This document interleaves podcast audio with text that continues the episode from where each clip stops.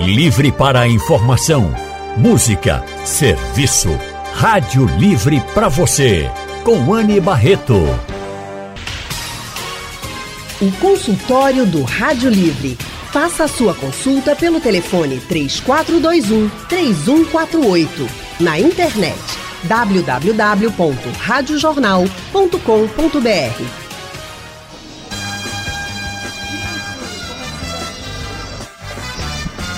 Oi, gente, boa tarde para todo mundo. Começando aqui o consultório do Rádio Livre, direto do Hospital Med, a feira de negócios do setor médico e hospitalar do Norte e Nordeste. Já são 10 anos de Hospital Med e aqui hoje o consultório do Rádio Livre sendo transmitido direto do Centro de Convenções, onde está acontecendo a feira ao Hospital Med, tá, gente? Vai até amanhã. Então, para quem quiser participar, você pode vir até amanhã, termina nessa sexta-feira, ao Hospital Med. E aqui estão sendo discutidas várias inovações, novidades para o setor médico, hospitalar, o setor de saúde, a área de saúde que todo mundo precisa, seja aí saúde pública, saúde privada, todo mundo precisa de atendimento médico, todo mundo precisa de saúde, né, gente? E é nesse evento que muitos profissionais de saúde se reúnem para trazer inovações, discussões. Aqui realmente tem todos que estão muito ligados à área da saúde, seja diretamente ou indiretamente também. Nós estamos aqui também para trazer para vocês algumas inovações e hoje nós vamos conversar no consultório do Rádio Livre sobre os desafios para o setor da saúde, enfrentando pandemias, epidemias, endemias. A gente já enfrentou várias, mas a pandemia da Covid-19 realmente marcou muito, né? A gente, quando fala de saúde hoje, a gente fala, ah, antigamente, antes da pandemia, a saúde era assim o atendimento era assim. Depois da pandemia, aí mudou tudo, porque a Covid-19 mudou tudo na nossa vida, né? E por isso, para conversar um pouquinho sobre esses desafios, nós estamos recebendo aqui no consultório hoje Fernanda Ventura. Ela é vice-presidente da Associação Brasileira para o Desenvolvimento do Edifício Hospitalar. Está aqui com a gente. Fernanda, muito boa tarde. Seja bem-vinda ao consultório. Boa tarde, boa tarde a todos. Boa tarde, Rani. Obrigada. Quem também, muito obrigada também por estar aqui com a gente. Quem também, gente, está no consultório de hoje é o médico radiologista do Lucílio Maranhão e supervisor da residência médica em radiologia do IMIP, Marcos Miranda Filho. Ele também é diretor metropolitano do Sindiosp, está aqui com a gente também para falar sobre esses desafios. Marcos, muito boa tarde, seja também muito bem-vindo ao consultório do Rádio Livre. Obrigado, Ana, obrigado, Fernanda. É um prazer estar aqui com vocês, que a gente escuta mais um pouquinho sobre a saúde e essa pandemia, né, que tanto nos tirou o sono nos últimos dois anos. É verdade, e ainda tira, né? A gente ainda não se livrou dela, mas estamos bem melhores, né? A gente já está tendo evento, gente, vê só, e tendo evento sem máscara. Um, tava lembrando aqui que o ano passado a gente veio para o Hospital Med, mas ainda estava todo mundo de máscara, não podia, né? Hoje a gente já pode circular sem máscara. O quanto a gente avançou justamente também por causa das pesquisas que avançaram. A gente teve vacina rapidamente, né? Em dois anos a gente teve vacina. Então é muito importante que a gente sempre esteja, esteja discutindo todas essas novidades e inovações. E aí eu quero avisar para todo mundo que está ouvindo a gente que hoje, como nós estamos transmitindo o consultório direto do Hospital Med, a participação dos nossos ouvintes será exclusivamente pelo WhatsApp. Então, para você que tem dúvida, para você que quer participar do consultório, você manda uma mensagem, pode ser escrita, pode gravar um áudio e mandar para o nosso WhatsApp. O número é o 99147 8520. Deixa eu começar então com o Marcos Miranda Filho, que é médico radiologista, para ele falar um pouquinho de quanto mudou a saúde de antes da pandemia e agora depois da pandemia, Marcos. É, é essa é uma pergunta que é bem caprichada. A gente passaria a tarde todinha aqui conversando, mas o que eu acho que é o mais importante é todo mundo deve lembrar que durante muitos anos fazia uma pesquisa de qual é o maior sonho do brasileiro. E sempre estava primeiro a casa própria, depois o carro próprio e depois a saúde. Nos últimos dois anos, e acredito que esse ano também vai seguir essa mesma monta, é, a saúde está em primeiro lugar. Então todo mundo começou a olhar para dentro, aqueles finais de ano que todo mundo desejava. Você viu muito, algumas pessoas com camisas amarelas que remetiam a dinheiro, outros a amores, a sucesso. Você parecia que você estava vendo aquele mar de gente branca que era a paz, a saúde. Então acredito que o principal de tudo foi que a gente teve o mote da saúde voltando a ser o primeiro lugar. E que, na minha ótica, a gente precisa da saúde. Tinha um programa que dizia saúde e paz, que o resto a gente corre atrás. Então é isso que a gente precisa. É, quando a gente fala em saúde, a gente tem que dividir que saúde não é você não estar doente. Saúde você tem uma promoção à saúde, é você tentar estar em dia com o seu peso, com o seu, suas taxas, com o seu hábito de vida, que aí a gente puxa o que a gente vinha conversando sobre o sono, a você mesmo, você doar pelos outros. Então essa é uma, uma, uma promoção primária, coisa que era meio que esquecida na pandemia a gente não tinha. Chegou o Covid, qual o tratamento do Covid? Não tem. Não tinha. Então o que, que a gente fazia? A gente começou a ir para umas coisas de prevenção. Começamos a lavar as mãos, começamos a colocar álcool nas mãos. Quantas vezes isso já estava na, na, na frente da gente?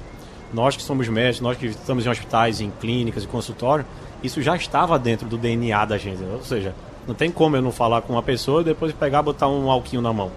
Agora, na população não era assim. Verdade. Então a gente trouxe isso para a população.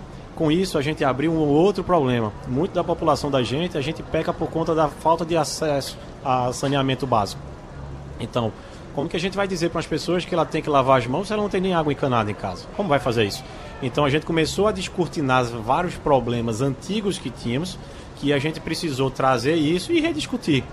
Coisas que a gente vê no pós-pandemia, a gente já olhando, saem alguns programas tipo saíam os programas de concessões para você fazer saneamento lá na região norte, para uma empresa de, de lá fez, ou seja, você tem que botar o saneamento. A cada um dólar investido no saneamento, você tem pelo menos 3 dólares poupados em tratamentos de doença. Então talvez a gente está tratando muita doença e esquecendo do resto. Na hora que a gente vai falar sobre isso, poxa, antigamente a gente conversando aqui também com, com a nossa, nossa debatedora também, o normal era você ter uma sala de espera grande, tava todo mundo lá. Então você tinha alguém com sintoma respiratório e outra pessoa com a dor porque levou uma topada. O que, que acontecia? Você resolvia a topada dela, na outra semana ela ia voltar gripada também. Isso. Então, a gente aprendeu a descentralizar, a gente aprendeu a colocar numas esteiras de como que a gente tem que tratar as doenças de uma forma diferente. Vamos falar assim, nós aprendemos a, a, a tratar de uma forma mais individual e menos um rebanho como a gente vinha fazendo. Essa talvez seja uma das principais é, características. Demos mais noção da saúde, demos mais noção de como tratar e de como a gente estratificar esses riscos. E após isso aprendemos várias coisas, como por exemplo, digitalização, é, questão de que ah, quem nunca aqui ligou para o seu médico, de, aliás, quem nunca dos nossos pais já não fizeram isso? Olha, meu filho está com uma febre, o que, que eu faço? Isso era uma telemedicina. E por algumas legislações a gente tinha e isso era barrado. Então, não é para você achar que vai conseguir tratar todo mundo pelo telefone, mas certas coisas você consegue fazer isso. Então, foi muito bom para a gente rediscutir o modelo, rediscutir o que a gente precisa e rediscutir o que a gente quer da nossa saúde. Essa talvez foi um, um, dos marcos principais que a pandemia nos trouxe. Um dos pontos que você tocou, eu vou destacar aqui, que é a história do atendimento, né? As pessoas lembram, eu estava grávida no, na época da pandemia 2020, né, o primeiro ano da pandemia. E aí você ia para uma clínica, por exemplo, fazer um exame de imagem e não podia ficar acompanhante. Não tinha quase ninguém, todo mundo de máscara que estava lá, enfim. Hoje você já vê que tem mais gente do que antes, mas isso eu estou falando, gente, na rede privada e eu vou chegar na rede pública também. Mas por que eu estou tocando nesse ponto? Porque a pandemia ensinou realmente como o Marcos colocou aqui para a gente. Aí Fernanda, que é uma especialista justamente nesse ambiente hospitalar, o trabalho dela é essencial, porque ela tem que pensar agora num outro modelo de um ambiente hospitalar, né, Fernanda? Porque a gente aprendeu isso, né? Não dá para misturar todo mundo, né? Não, é, não, a gente não pode estar tá misturando. A gente tem que entender o fluxo desse atendimento, não só como pandemia, numa situação, porque ali a gente tem que entender que um espaço de saúde é, acontece da maioria das pessoas estarem doentes, porque eu acho que pós-pandemia aconteceu uma outra coisa que trabalhando nessa questão de prevenção, a promoção à saúde. Então, assim, os negócios de saúde, as infraestruturas de saúde, elas estão pensando exatamente nesses dois cenários. Falando do, do espaço de saúde para tratar doentes ou cuidar da prevenção, a gente tem que pensar bem nesse fluxo de atendimento e houve mudanças sim pós-pandemia. Como eu falei, estava aqui a gente conversando, as salas de espera, eu acho que também pensar o processo de atendimento, muitos gestores repensaram como não ter, como é que agora vai caber com a, a regra de uma cadeira sim, uma cadeira não? Aquela coisa da sala cheia, de, de que é, eu, eu, venho de família de médicos e eu sempre escuto a palavra. O nome é paciente, o paciente tem que ser paciente. Mas entendendo como prestação de serviço e com a pandemia, eu acho que todo mundo olhou para os seus negócios de saúde e disse: Isso dá para a gente ajeitar. Então, esse freio de arrumação foi importante e teve impactos grandes na, no formato de atendimento do paciente, como também no formato da, que impacta diretamente na infraestrutura, fora as normativas. Né? Muitas estão sendo desatualizadas, tem normativas de renovação de ar, que são desde 98 que, que são cobradas, por exemplo, nos nossos projetos a gente sempre colocou, né? mas o investimento para renovar um ar de um ambiente é alto. Porque você tem que colocar o sistema de exaustão correto, tem que. É, os ar-condicionados acaba que não tem fiscalização. E aí uhum. você dá ali com ar contaminado. Eu digo que nossos projetos saem assinados que tem que ter renovação de ar, cita a NBR, que é antiga, apesar que agora foi atualizada e está mais rigorosa pós-pandemia. E, e os clientes que tinham feito isso, eu resgatei todas as fotos para mandar para eles, eu disse, fale para o seu paciente o seu investimento na infraestrutura e no cuidado que você tem com ele, para que o homem está com renovação de ar. Você investiu nisso, isso tem que ser dito. Às vezes a gente está na correria de investir num negócio de saúde, colocar o atendimento e esquecendo esse acolhimento pode ser dado na infraestrutura. Eu falo muito que a humanização não é só assistencial que deve existir. Eu acho que todo o processo, inclusive é, o SUS mesmo, tem toda a, a, condução sobre humanização, que fala da assistência e a arquitetura, a engenharia, tudo isso que envolve a infraestrutura de saúde, tem é, os protocolos, as acreditações para a humanização do espaço físico. E aí recai um pouco sobre medicina baseada em evidências. Na nossa área a gente tem um design baseado em evidências. Então a gente estuda muito sobre isso. Então posicionar uma cama de frente à janela, posicionar uma, uma UTI que tenha uma janela que o paciente possa sair. Hoje a gente tem empreendimentos aqui na cidade de hospitais de transição que o paciente está ali sendo cuidado e acolhido com um ambiente é, é, de, de, paliação, ele sabe dessa finitude ou está ali para uma reabilitação, mas tem um jardim terapêutico. A pessoa vai ver a luz. Eu tenho uma amiga, assim, por causa do câncer, que a gente estava até conversando sobre as gravidades dos cânceres e tudo na, na que está acontecendo, eu tenho amigas que ela olhava para mim em paliação no hospital, ela, ela só, era arquiteta e ela, ela, amiga, só precisava ter um quarto com janela. Então, é, esse cuidado do gestor é, e de quem está empreendendo em saúde, pensar em conjunto com o arquiteto, a gente diz muito que nós não fazemos projetos sozinhos, a gente precisa é, caminhar todo mundo junto, pensando nesse plano diretor para enfrentar situações como uma pandemia, mas também pensar é, como vamos crescer. Porque é. se eu colocar um prédio aqui do lado, eu vou tirar a janela desse quarto. Né? É, é, é a guerra mesmo do negócio para ser rentável, que ele tem que ser rentável né? Ele não pode ser insustentável, ele não pode estar dando prejuízo. E a humanização, né? O atendimento ao paciente, então, é, são pratos para serem equilibrados difíceis. Mas hoje, assim, é, é, principalmente na nossa área de engenharia e arquitetura, tem uns profissionais que estão entendendo o lado do gestor, do empreendedor, do paciente. Então, é uma cadeia de usuários importantes a serem escutados.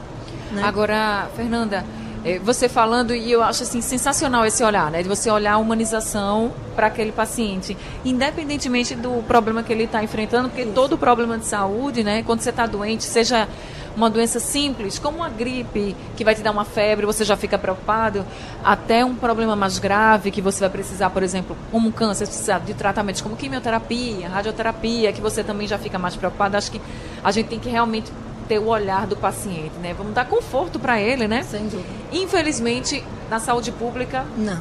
Não é assim, né? É. E eu queria fazer uma pergunta para você. Como você é uma arquiteta, que você tem esse olhar para o ambiente hospitalar, para os pacientes, no, no hospital público, o que a gente percebe é que parece que ninguém pensou. Assim, claro que deve ter pensado. Eu, eu, eu tô falando de uma forma geral, como uma pessoa leiga, que não está lá, mas quando olha aquela multidão de pacientes deitados em macas, às vezes estão sentados em cadeiras, no meio do corredor. Os médicos naquela guerra, né? Tem algumas emergências que é uma guerra mesmo, assim. É. Naquela guerra para tentar atender todo mundo, não tem, não tem condição para o médico atender, não tem condição para o paciente ficar.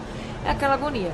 O que eu queria perguntar para você assim, Se tivesse investimento direitinho, assim, do, dos governos, das autoridades, dava para transformar os hospitais que hoje a gente tem, as grandes emergências, os grandes hospitais, em locais mais humanitários, no ponto, do ponto de vista estrutural? Sem dúvida, sem dúvida. Assim, é, eu presto as consultorias e serviços para a rede pública, porque tem programa SUS sobre humanização e fala sobre isso. O que eu acho que falta, de certa forma, é vontade de o gestor ter esse olhar de chamar pessoas é, capacitadas, entendeu? É, há pouco, é, eu prestei uma consultoria para uma, uma maternidade no interior e existia vontade política da, da, da, gestão pública de fazer aquilo acontecer e se realizar. Tipo, eu quero entregar essa maternidade. E era uma PPP, que é um programa de parto normal, humanizado, que tem a rede Cegonha, tem programas muito bem estruturados politicamente é, para a rede pública mas é, é, é, essa questão de juntar a gestão. É, é, são várias peças. Eu digo que é muito um avião em pleno voo. E aí a gente tem que juntar tudo isso. Com, com, é possível, é, mas é uma questão de, às vezes, achar o profissional correto para montar esse time. Né? E a vontade de coordenar isso daí. Eu digo porque nessa militância da nossa associação de é, entender a contratação de pessoas que têm conhecimento de saúde, é, doutor Marcos deve imaginar, você construir uma ressonância com ninguém que sabe construir, é, instalar uma ressonância, você vai ter uma dores de cabeça e vai atingir diretamente na qualidade do exame dele.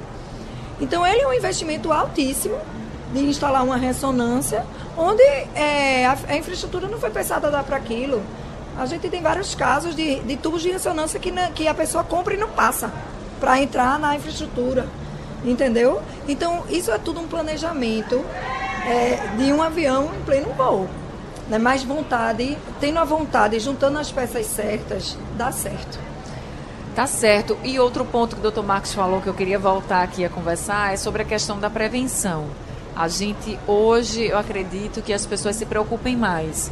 Claro que, doutor Marcos, que voltando a falar da saúde pública, a gente ainda tem muito que avançar, né? Porque a gente fala de prevenção, aqui no consultório do Rádio Livre a gente bate muito nessa tecla, dizendo para as pessoas procurarem fazer os exames de rotina, os check-ups, porque a gente está muito bem e parece estar tá muito bem, do dia para a noite aparece um negócio, a gente não sabe. Se a gente não tiver em dia com os nossos exames, a gente não vai descobrir cedo, por exemplo.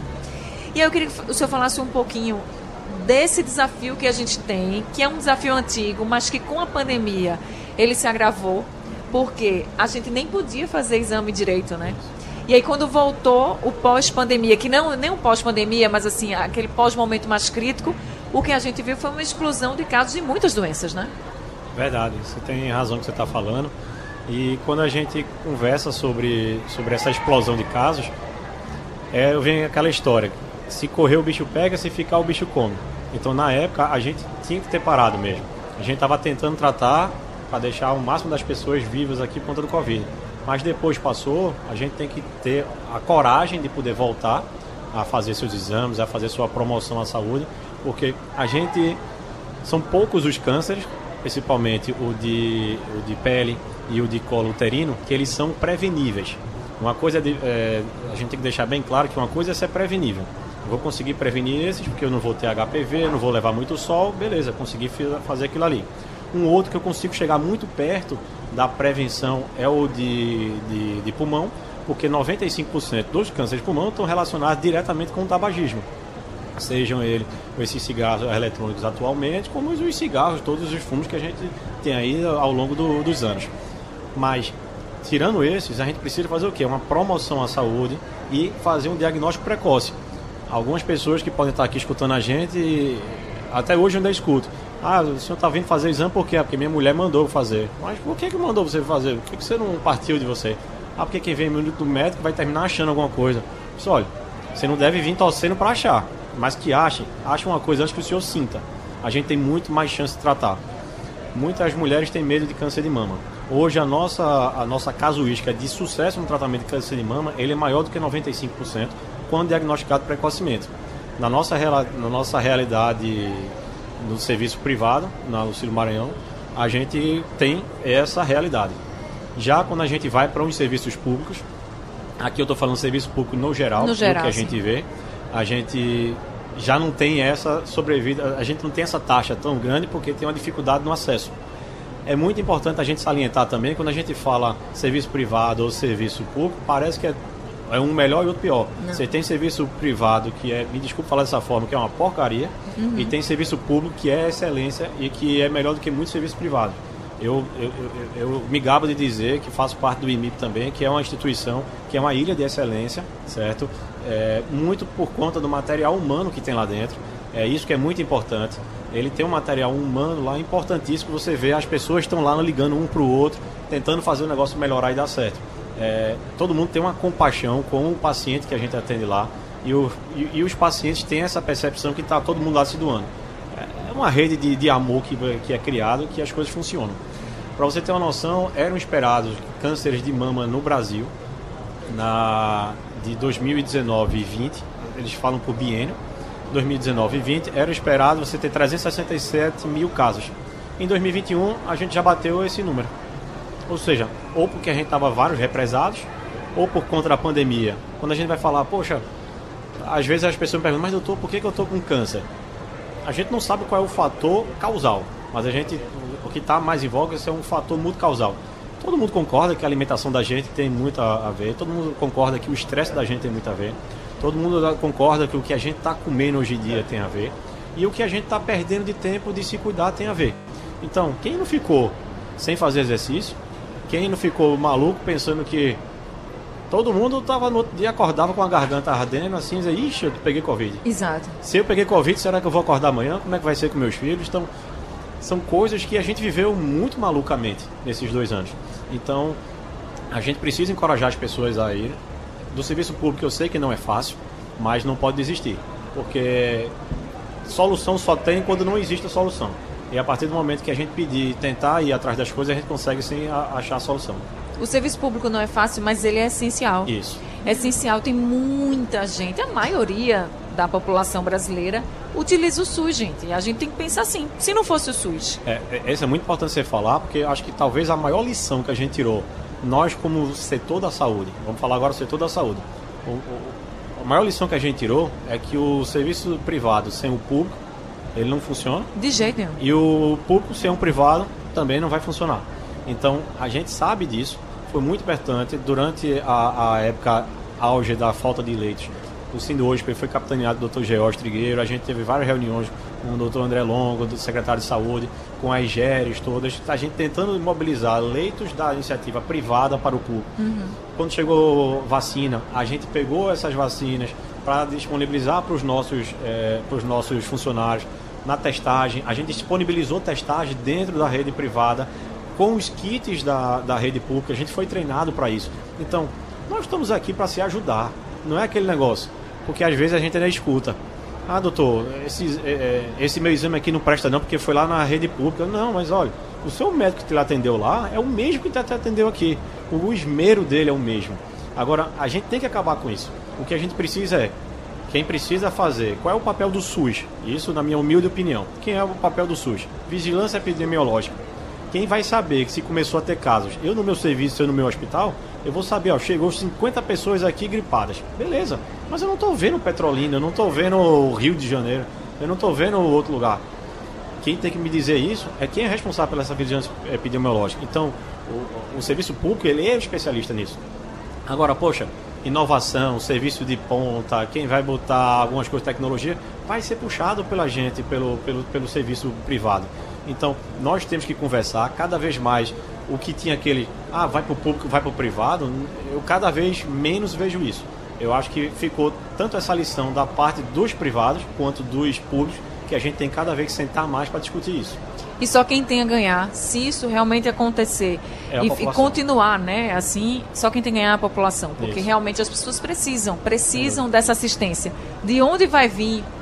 A gente só quer que tenha uma Isso. assistência boa, adequada. Por isso que eu falei dessa questão da infraestrutura, porque realmente os hospitais públicos, quem está ouvindo a gente deve estar pensando, não, mas isso aí é outra realidade. Porque emergência não existe. Não existe janela. Quando existe, você nem vê. Enfim, não existe às vezes nem leito, né? Em alguns hospitais, a Ah, gente só sabe. tem um exame para eu fazer, mas é naquele hospital que fica a 50 quilômetros da minha casa. Poxa, se tem um, um, um exame para você fazer desse, que é na rua do seu, do seu, da sua casa, por que, que você não faz lá e o SUS faz uma compensação de você fazer isso? Porque senão o SUS vai terminar pagando para você fazer esse exame a 50 quilômetros de distância e ainda pagando seu transporte para lá. Pois Sai é. muito mais barato você pagar para você fazer na rua da sua casa. Então são essas lições, gente, que a gente está discutindo aqui, que são tiradas mesmo depois da pandemia e que a gente precisa né, colocar para frente, porque não se engane, a gente pode enfrentar outros problemas parecidos, como o da Desculpa, Covid. eu vou fazer uma, uma correção. A gente não pode não, a gente vai. A gente, Ave A Maria. gente vai eu, pegar, dizer a assim, vez- infelizmente, A nossa geração está. vai pegar outra dessa viva. eu já ia dizer que torcia para que e torço para que não tenha, É, viu? Porque realmente foi bem difícil. É, o que assustou, eu estava. A conferência de abertura do nosso congresso foi Dr. Cláudio e ele é epidemiologista e, e ele era o único com máscara. Isso.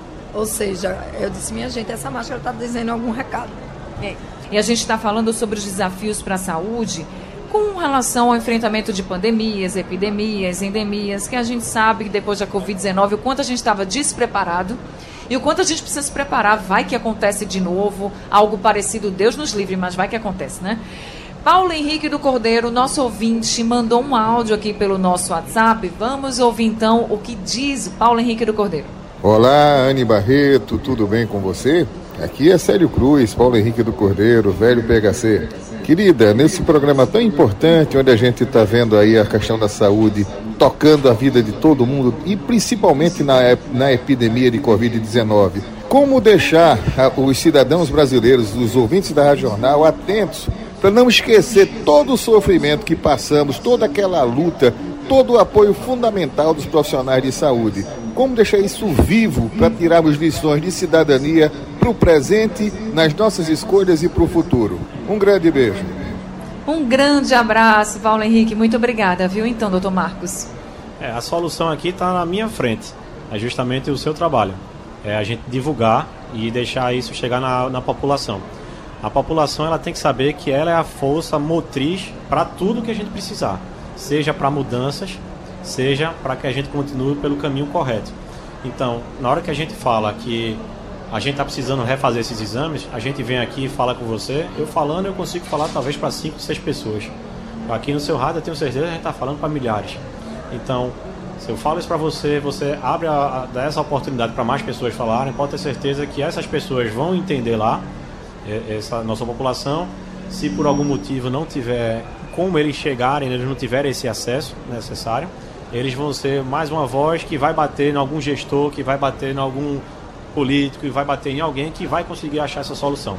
Então, primeira de tudo é essa, primeira e única, falando bem, bem verdade. Então, parabéns pelo seu trabalho, Ânimo, que a gente sempre escuta aqui sua voz pelo rádio. Obrigada, doutor Marcos. Olha, se depender da gente, então, resolvido, viu? Porque a gente bate nessa tecla, viu? Fernanda, e você tá também aqui. Fernanda, gente, é Fernanda Ventura, vice-presidente da Associação Brasileira para o Desenvolvimento do Ambiente Hospitalar, do edifício hospitalar, né? Ela cuida dessa parte, assim, para a gente chegar no hospital. E às vezes a gente nem percebe, né? que a gente está num ambiente legal. Quando a gente fala assim de arquiteto, ah, as casas dos arquitetos são maravilhosas. Imagina um hospital realmente pensado para o bem-estar do paciente. Então, é com isso que Fernanda trabalha. Não só na construção, mas até mesmo na reforma. Vamos, vamos pegar o que a gente já tem e vamos transformar. Né? Então, você está com um congresso aqui no Hospital Med, né? É para discutir também essas questões? Todas, né? É, é como eu digo, a gente discute até a, fora muros do hospital, porque a gente entende que a gente tem que discutir os espaços saudáveis. Porque, veja, com o envelhecimento da população, até a sua casa tem que ser pensada para o seu envelhecimento. Sim. Portas largas, entendeu? É, onde você colocar o seu espaço de saúde, seu negócio de saúde, um pequeno consultório. Eu já tive ocasiões que eu vi um consultório de endocrinologia que o paciente obeso, cadeirante, ele não entrou. Então, a acessibilidade é para todos, é para a cidade. A cidade tem que ser saudável. Tanto que na União Internacional dos Arquitetos, o tema agora é o Design Health. É o design da saúde. Eles, a, a saúde está tendo um olhar, a infraestrutura de saúde está tendo um olhar. A gente está trazendo um arquiteto canadense, Ty Farrell, que ele exatamente vai falar sobre essa ambiência. Ou seja, você está no espaço de saúde, ele tem projetos como um espaço de, de infusão, de quimioterapia, que você não se sente em lugar de tratamento. Por quê? O design e o atendimento humanizado andando junto cura é a medicina baseada em evidência, é, é, o design baseado em evidência. Então essa cura vai desde dentro da nossa casa, né? Home care, é, todo mundo sabe a dor de cabeça que é enfiar um home care dentro de casa. E por que não pensar espaço com a população que a gente está? Tem vários negócios que a gente presta consultoria, debate ele nos congressos, nos eventos de espaço para sênior, né? É, a gente Aqui perto, em João Pessoa, tem um, foi lançado um empreendimento bem interessante, que é um medical, ou seja, um empresarial realmente para ter espaço de saúde, como o doutor Marcos falou. Como é que eu vou num, num, num empresarial que sobe um doente junto com quem vai para o história de advocacia? Então, com a deshospitalização, serviços de saúde que pode ser feito fora, porque exatamente, hospital é para alta complexidade. É. Então aí às vezes fica mil reformas para atender normas, uhum. mas é um organismo vivo. A reforma nunca vai parar. Eu digo que eu me interessei pela área, que eu digo que não vai faltar cliente, né? Porque está sempre é, viva, mexendo. E é necessário, né? Necessário, oh, é necessário que a gente pense, que a gente cobre também. Isso. O doutor Marcos falou aqui. o nosso trabalho de divulgar as informações é importante, é, a gente sabe que informação salva vidas. Outra lição da pandemia, né? Olha um detalhe da pandemia. De qualidade, lembra isso, é, informação, olha um detalhe da pandemia. Por exemplo, os empresariais hoje, comumente, inclusive novos que tem na cidade, a porta do banheiro é de 60 centímetros. Abre para dentro. Por norma, todo banheiro que paciente usa tem que abrir para fora e tem que ter de 80. Por quê? Porque a pessoa recebeu uma notícia ruim, desmaiou dentro do banheiro. Como é que você resgata? Ah, o que, é que aconteceu na pandemia? Não era na, na, norma não é exigido que a porta dos colaboradores abram para fora. Mas teve vários casos de infarto de equipe sobrecarregada e não conseguiram resgatar dentro dos banheiros. Então, assim, não é somente norma, é fazer essa escuta, saber de mais informações, entender os casos e ter espaços projetados e negócios pensados para a segurança de todos.